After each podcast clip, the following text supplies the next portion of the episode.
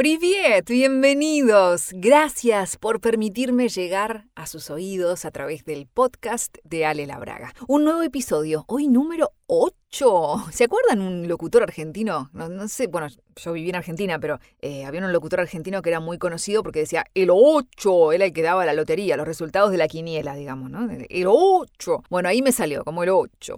Gracias a todos los que se suman semana a semana, los que me bancan estos chistes, bueno, en fin. Son como, nada, mis amigos de todas las semanas ustedes, ¿no? Estoy muy feliz realmente con la repercusión, con los mensajitos, con las reproducciones, con los comentarios que ustedes me hacen llegar de mucha calidad, de mucho valor y, dándome a entender que realmente les resuena el podcast, que, obtienen información que les interesa, que se divierten, que la pasan bien y que se informan, que aprenden, ¿no? Que esa es la, la real intención de todo esto. Así que gracias, gracias, gracias. Recuerden que a través de mi Instagram, Ali Labraga, centralizo la recepción de mensajes y también estoy publicando todo el tiempo material que está relacionado con este podcast, tips, lecturas, conversaciones, entrevistas, reflexiones, un poco de mi vida diaria también como para que me conozcan un poquito más y sepan, bueno, cómo trato de vivir en coherencia entre lo que hablo, lo que pienso y lo que hago, ¿no? Que cuando uno logra vivir en coherencia, en equilibrio, creo yo que todo fluye mucho mejor. Este episodio lleva como título 12 puntos básicos para una mejor salud y es una lista de 12 áreas que sería interesante que vos fueras reviendo a ver cómo estás en cada una de ellas y para incorporar también algunos tips,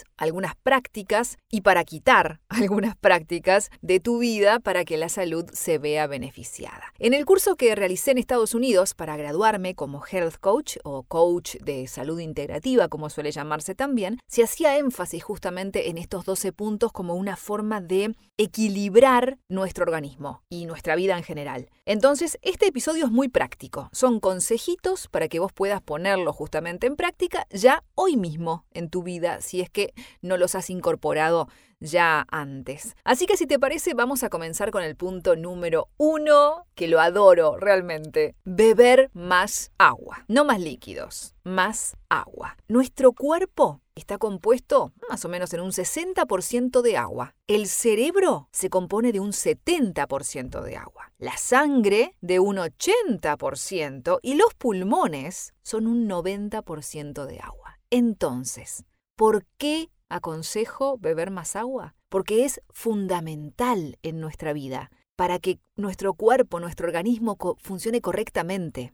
Las células están llenas de agua, necesitan del agua para existir. Entonces el agua, o H2O, ¿se acuerdan de la fórmula química? Es decir, dos moléculas de hidrógeno y una de oxígeno, ayuda a regular la temperatura de nuestro cuerpo, especialmente cuando hacemos ejercicio y comenzamos a transpirar. ¿Se acuerdan que en episodios anteriores les dije que está todo calculado, que no hay nada librado al azar? Somos maravillosos, somos un verdadero milagro y como tal, ese milagro es necesario que lo cuidemos, que lo respetemos, que lo conozcamos, lo entendamos. Por eso es el aporte desde este podcast. Entonces, el agua también ayuda a que la sangre transporte el oxígeno, ya que tanto se habla en los últimos dos años de la merma del oxígeno, del funcionamiento de los pulmones, etc. Vayamos a lo básico, cómo cuidarlo en el día a día, mantener el nivel de energía que aumenta cuando estamos bien hidratados. Una persona deshidratada va a tener una menor energía. El cuerpo necesita del agua para mantener lubricadas las articulaciones, los músculos,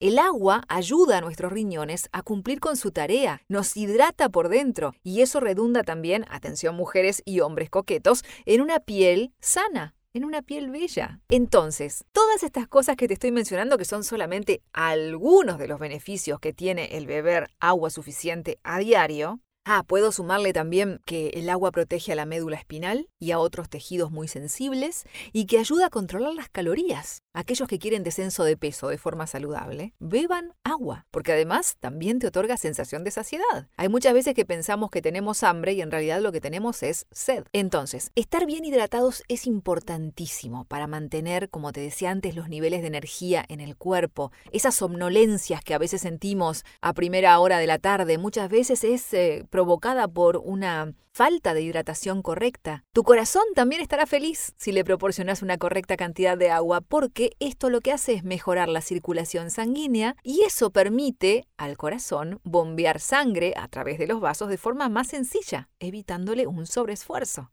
¿para qué lo vamos a complicar la vida al corazón si puede trabajar más liviano? La correcta ingesta de agua previene infecciones del tracto urinario que muchas veces, y esto es muy importante, son causadas por bacterias que están instaladas en la vejiga. Entonces, cuando dejamos mucho tiempo la orina depositada en la vejiga, esto hace que la bacteria crezca, se disemine, causando infecciones urinarias que sobre todo las mujeres sabemos que son muy molestas, muy dolorosas. Los hombres yo sé que también, pero como que las mujeres tenemos una mayor tendencia, ¿no? A la cistitis y a las infecciones urinarias. El beber agua, un mínimo de 2 litros por día, hace que vos sientas mayor saciedad, que tu estómago esté lleno con el agua y que no te obligue a comer más, o sea, a incrementar las calorías, lo que te decía hace un ratito. Otro beneficio de beber agua es que ayuda a que no haya tanta retención de líquidos. Tal vez pienses, ah, no, pero si yo tomo más líquidos va a haber más retención. No, si no estás bebiendo lo suficiente, el cuerpo retiene agua para evitar la deshidratación. Entonces, beber agua con más frecuencia elimina el agua retenida y con ella el exceso de sodio que contribuye a la hinchazón. Ayuda a prevenir la osteoporosis. El agua ayuda a aumentar la ingesta de calcio y evitar así la pérdida ósea a largo plazo, algo que a las mujeres también después de los 40 empieza a inquietarnos, ¿no? Cuando en realidad tendríamos que tener conciencia desde más chicas. Tendríamos que tener conciencia todas y todos de esto. El agua mineral contiene alrededor de 200 miligramos de calcio por litro, que es el 20% de la ingesta diaria recomendada para mujeres menores de 50 años. Otra gran razón para beber agua es que la hidratación ayuda a evitar que el cerebro se contraiga y que se separe temporalmente del cráneo, lo que hace, lo que provoca dolor. Si estás teniendo dolores de cabeza frecuentes, no sería mala idea revisar a ver cuánta agua estás bebiendo al día e incrementar la cantidad si es que no es la suficiente. Cuando digo dos litros de agua por día me refiero a dos litros de agua, no de gaseosas, de bebida cola, de jugos, de té, etc. Agua, solita. Después todo lo otro que quieras beber, eh, siempre y cuando sean infusiones y cosas saludables, ¿no? no bebidas cola y gaseosas y todo eso que es muy perjudicial, agua es prioritario. Si tenés problemas con el estreñimiento o con la acidez, también el agua puede ayudar porque soluciona muchos de los problemas relacionados con la acidez estomacal y si al agua le sumamos la ingesta de fibra, eso hará que el estreñimiento que puedas tener se calme o directamente se vaya. Hay una gran parte de la población con estreñimiento crónico y ya lo tienen incorporado como algo normal, cuando no es para nada normal. No voy a entrar en detalles porque tengo a Martín, un oyente que me pide que no hable de cosas escatológicas porque escucha el podcast a primera hora cuando está desayunando, así que no voy a entrar, no voy a entrar en detalles. Bueno, ¿cuánta agua estás bebiendo? Esa es la pregunta para el punto número uno. Anda tomando nota y anda rellenando botellitas para tener la medida exacta. Punto número dos. Ponete a cocinar. Sí, en pleno siglo XXI, donde están las aplicaciones para pedir comida a domicilio, yo te pido que cocines. Volvé a la cocina, ama tu cocina, disfruta del momento de preparar el alimento, que es una de las prácticas que obviamente redundan en una mejoría de la salud y del bienestar en general, porque cocinar en casa te permite, primero que nada, saber qué estás comiendo, y eso no es un razonamiento tonto. Vos sabés qué ingredientes usaste, las cantidades, en qué condiciones de higiene preparaste los alimentos y hasta el mood, el estado de ánimo que tenías cuando cocinaste, porque eso también influye. ¿Vieron la película o leyeron el libro de Como agua para chocolate? La historia de Tita. Ay, es maravillosa. Si no la leyeron, no, no vieron la película, busquen. El siempre sería ideal primero el libro, ¿no? Pero bueno, eh, entiendo que hay gente que por ahí le gusta más ver la película. Es, es, una historia de amor, es muy particular y lo que, en resumen, no la voy a spoilear, pero según su estado de ánimo, ella como cocinera provoca, por ejemplo, si está triste, la gente cuando come sus platos se pone a llorar básicamente resumiendo. Si está contenta, la gente se pone contenta, ¿no? Y tiene mucho que ver eso. La, cocina, cocina con amor, es energía. Vos estás poniendo tu energía. Estás tocando muchas veces la, la, comida con tus propias manos, ¿no? Estás transportándole, transmitiéndole a esa comida tu estado de ánimo. Al cocinar en casa, nosotros también lo hacemos de forma consciente. Entonces vamos a sumar alimentos más nutritivos, que estén recién cortados, horneados a la temperatura exacta,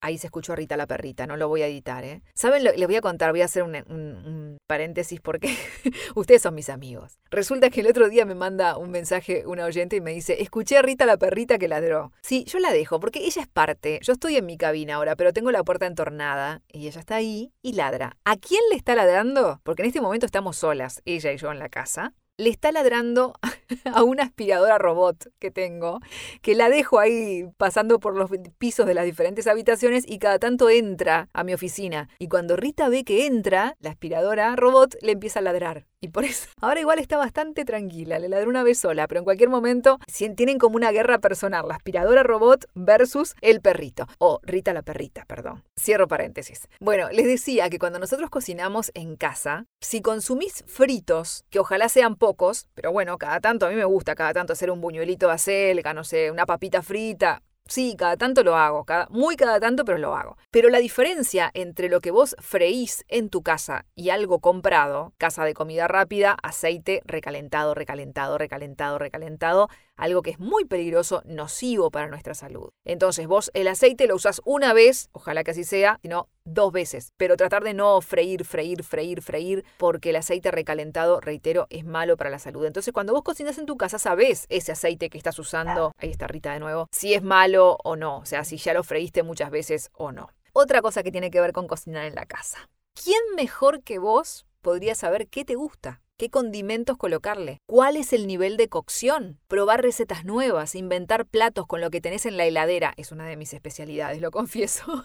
me encanta, me divierte. A ver qué hay acá, qué sobró. Vamos a hacer una, un, un entrevero de cosas y salen cosas maravillosas divertirte en el proceso. Sacarle fotos, compartirla en las redes, mandarle a tus amigos por WhatsApp y decirle, mira lo que acabo de hacer, porque también de esa forma estás incentivando a que otros se animen a entrar en la cocina y a disfrutar de este maravilloso mundo. Si vos tenés hijos, involucralos en la preparación, enseñales platos fáciles para que se empoderen de su alimentación, para que sepan el trabajo que da cocinar y después qué rápido que se come, ¿no? Que ayuden con la limpieza de la mesada, de los utensilios después de, de cocinar. Son puntos que también influyen, primero, en tenerlos a los chicos alejados de las tabletas, de la televisión, etc. Estar participando. Mientras cocinan, pueden aprender eh, matemáticas, porque le decís, bueno, mira, medís tantas tazas, eh, tal medida de cosas, texturas, sabores, colores, aprenden un montón de cosas en la práctica. Entonces estamos influyendo en las nuevas generaciones para tener una conciencia culinaria, conciencia y responsabilidad superior respecto a la importancia del alimento que ingresa a nuestro cuerpo. Me parece algo no menor. Yo no tengo hijos, pero sí tengo sobrinos y me parece importantísimo siempre recalcar esto. Si tenés chicos, involucralos,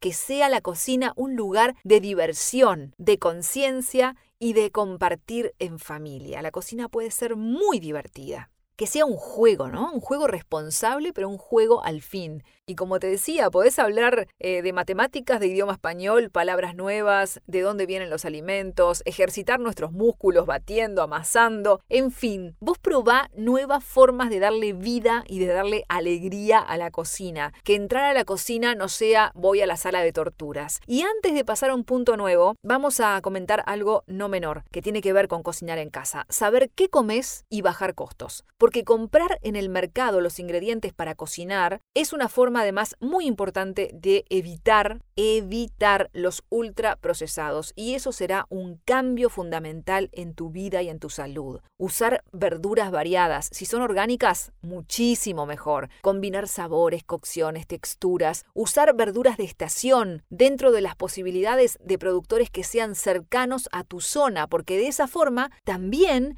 estamos contribuyendo con bajar los costos ambientales de transportar los alimentos por largas distancias. O sea, son un montón de puntos que mueven temas importantísimos relacionados con la comida. Y otro punto no menos importante es el bajar costos, porque si bien salir a comer es una práctica que a todos nos gusta, no digo que no lo hagamos, el comer en casa a vos te permite regular los gastos, reciclar lo que quedó del día anterior, cocinar de más para preparar las viandas para la familia, para el día siguiente, para el trabajo, ¿no? Cambiar la guarnición y bueno, cambiar el plato para el día siguiente, qué sé yo, poner imaginación, creatividad, esos dones que tiene el ser humano al servicio de tu salud y del bolsillo. Así que, ¿te vas a animar a cocinar en casa? ¿Eh? Espero que sí, ¿eh? Bueno, ¡ay, cuánto tiempo! Punto número 3. Introducir granos integrales en nuestra alimentación. La industria alimenticia ha ido incorporando procesos que alejaron al producto final de su origen. ¿A qué me refiero? A que las harinas blancas no tienen nada que ver con la harina original obtenida del trigo, cuyo color sería oscuro, ¿no? Pone en un platito harina 5 ceros ultra procesada y una harina orgánica. No tienen nada que ver. Nos acostumbramos a ese pan vendido como maravilloso con miga bien blanca cuando en realidad el pan preferible sería el de miga marrón, el de miga realmente integral. Entonces, ese color blanco de la harina está causado por un proceso químico. Esos químicos se integran en tu cuerpo y no solo eso, sino que además en el proceso químico el grano de trigo perdió todo lo que podía ser nutritivo, o sea que vos estás integrando calorías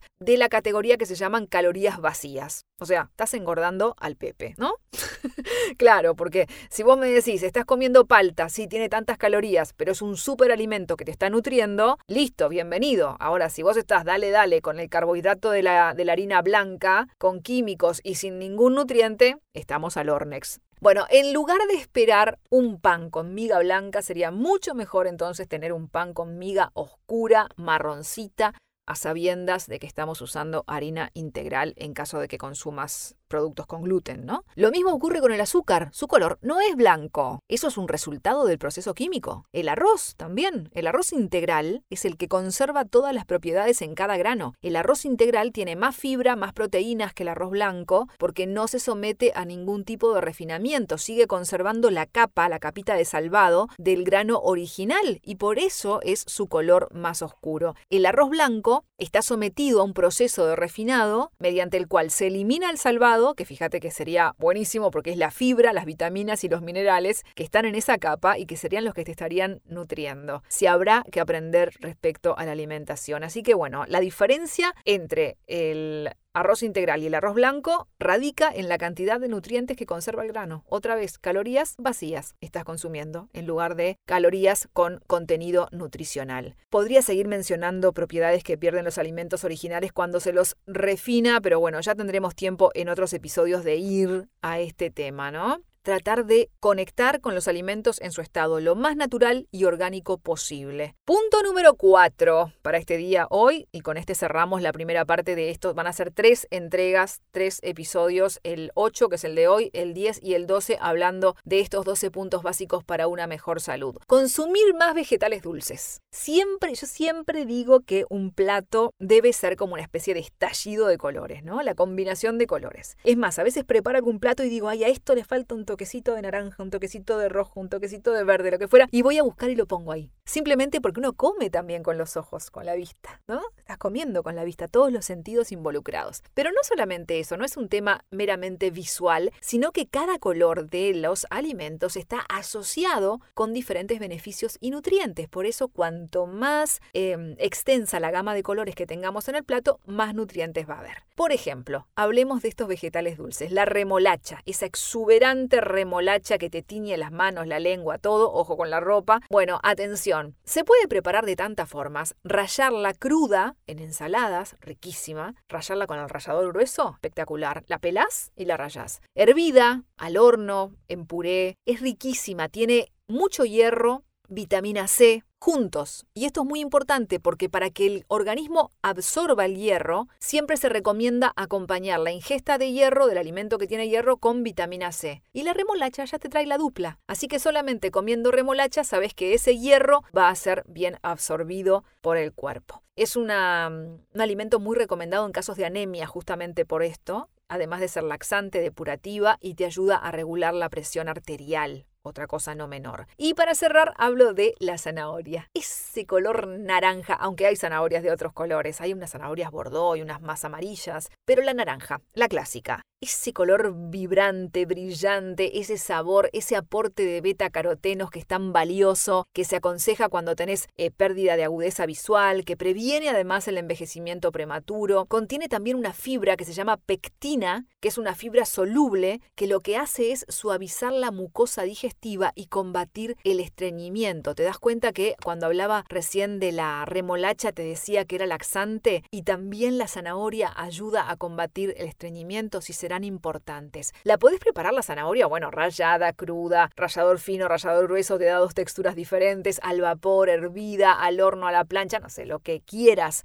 Eso sí, cuando la cocines, no la cortes antes de cocinarla, porque así mantiene mejor sus vitaminas y todo su sabor. Viste que los alimentos, por más que los cocinas al vapor, eh, también pierden parte de sus vitaminas, ¿no? El calor eh, hace que se pierdan. Entonces, siempre es mejor comerlos crudos, o la mayoría de ellos crudos son mucho mejor, pero en caso de cocinarla, no la troces la zanahoria, déjala entera y después recién la trozas cuando la vayas a servir. Por ejemplo, no sé, una ensalada rusa, lo que fuera que vayas a, a preparar. Así que bueno, te dejo estas dos, estos dos vegetales dulces como recomendación para incorporarlas. Se pueden incluir también como parte de jugo ¿no? De zumos. Pero hay que tener en cuenta que si bien el jugo es muy rico y prefiero mil veces el jugo antes que una gaseosa, el jugo hecho en casa con, con nuestros vegetales y, o verduras y frutas, pero cuando uno prepara el jugo se pierde la fibra. Así que es mucho mejor consumir los vegetales o las frutas en estado natural. Comer la naranja antes que tomarla en jugo es mucho mejor. Si es orgánica, ni te digo. Bueno, mis queridos amigos, les dije que son 12 puntos los que voy a mencionar. Hoy fuimos por los primeros 4. El jueves que viene, episodio 10, vamos a ir con los otros 4 y después en el 12 cerraremos esto, que es un recorrido maravilloso con un montón de tips. Espero que los vayas poniendo en práctica para que tu organismo se vea beneficiado, que vos estés más cerca de vivir lo que yo llamo la vida que soñás. Dejemos de soñarla y hagamos la realidad, porque la salud